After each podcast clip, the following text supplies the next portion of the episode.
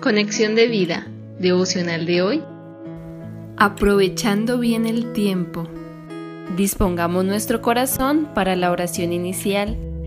Poderoso Rey Celestial, en este día, como primera actividad, vengo a ti porque en vano me levanto y me esfuerzo si tú no estás conmigo. Tú eres quien adiestra mis brazos para la batalla. Tú eres mi escudo y fortaleza. Mi corazón en ti confía y sé que no seré avergonzado. Gracias, poderoso Padre, porque sé que tú vas delante de mí como poderoso gigante, abriendo caminos y guiando mis pasos. Toda la gloria, la honra y la alabanza sean para ti por los siglos de los siglos. Amén. Ahora leamos la palabra de Dios. Efesios capítulo 5 versículos 15 al 16. Mirad, pues, con diligencia cómo andéis, no como necios, sino como sabios, aprovechando bien el tiempo, porque los días son malos. La reflexión de hoy nos dice, aprovechar bien el tiempo es a lo que el Señor nos exhorta hoy.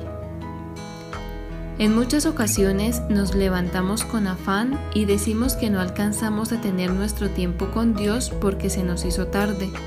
Entonces mejor lo aplazamos para la noche. Pero si hacemos memoria honestamente de nuestra productividad en esos días, nos damos cuenta de que fue entre baja y media.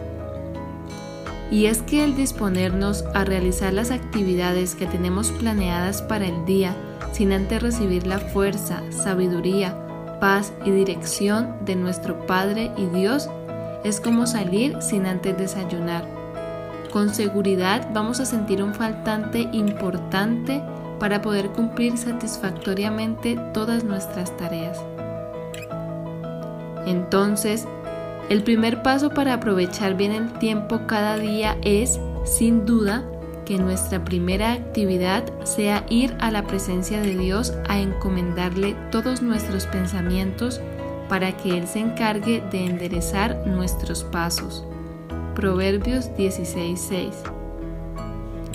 Por lo demás, el capítulo 5 del libro de Efesios nos habla acerca de algunas obras que verdaderamente nos edifican y de otras que definitivamente participar en ellas son perder el tiempo. Los versículos 3 y 4 nos dicen, pero fornicación y toda inmundicia o avaricia ni aun se nombre entre vosotros como conviene a santos, ni palabras deshonestas, ni necedades, ni truanerías que no convienen, sino antes bien acciones de gracias.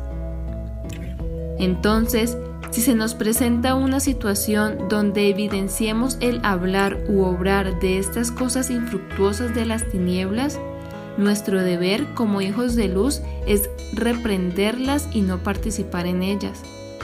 Nuestro actuar debe ser en el fruto del Espíritu que es en toda bondad, justicia y verdad comprobando siempre lo que a Dios le agrada.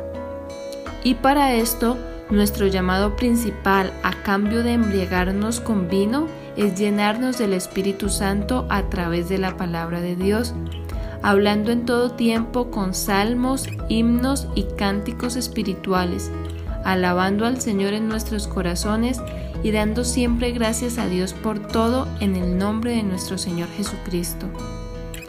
Efesios 5, 7 al 11 y 18 al 20.